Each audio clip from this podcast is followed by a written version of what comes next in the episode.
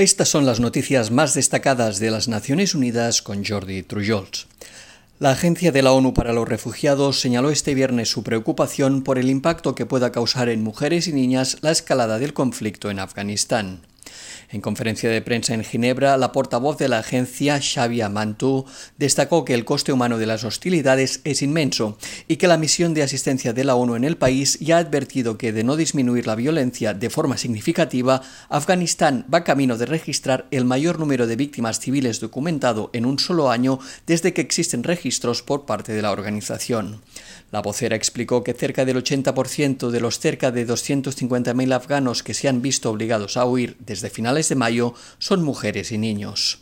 Desde enero, unas 400.000 personas se han visto obligadas a abandonar sus hogares, uniéndose a los casi 3 millones de afganos que continúan desplazados en el interior del país. Durante este año, la agencia ha evaluado las necesidades de casi 400.000 civiles desplazados internos y, en colaboración con otros socios, proporcionó alimentos, refugio, paquetes con artículos de higiene y sanitarios y otros tipos de asistencia humanitaria de emergencia. La Organización Mundial de la Salud ha instado a todos los países a dejar de lado las diferencias para acelerar los esfuerzos por comprender dónde y cómo se originó el virus del COVID-19, incluida la hipótesis que pudiera salir de un laboratorio. La decisión se produce después de que la agencia de la ONU publicara en marzo un informe conjunto sobre los orígenes del coronavirus que determinó que no había pruebas científicas suficientes para descartar ninguna de las hipótesis sobre los orígenes del nuevo coronavirus. La agencia de la ONU insistió en que para abordar la hipótesis del laboratorio necesitaba tener acceso a todos los datos con los objetivos de evitar futuras amenazas sanitarias mundiales.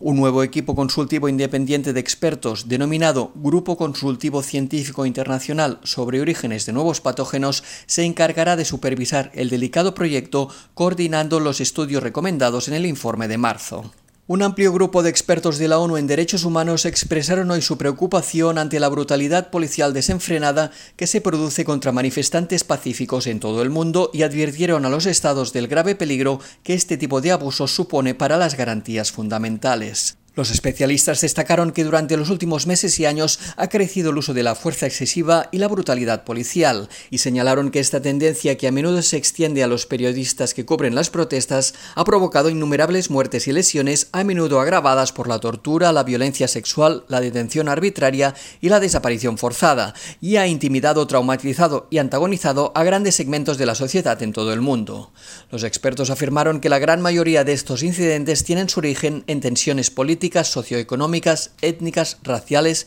religiosas o de otro tipo propias de situaciones nacionales o regionales concretas. Lo más preocupante es que en todas las regiones y contextos estos actos de violencia y abuso han sido a menudo alentados por discursos divisivos, discriminatorios e incendiarios difundidos o consentidos por los líderes políticos, las autoridades locales y partes de los medios de comunicación y por la consiguiente atmósfera de casi total impunidad para los autores. Por ello instaron a los gobiernos a no dilapidar inútilmente la confianza de su pueblo, a abstenerse de toda violencia injustificada y a priorizar y promover el diálogo. Y finalmente la Organización Meteorológica Mundial está intentando verificar si la temperatura de 48,8 grados centígrados registrada el pasado 11 de agosto en la isla italiana de Sicilia se trata de un récord de temperatura en Europa continental. La medición proviene de una estación meteorológica administrada por una red agrometeorológica regional y no por el Servicio Meteorológico Nacional de Italia. El registro tuvo lugar durante una intensa ola de calor que afectó a Italia, España y partes del norte de África.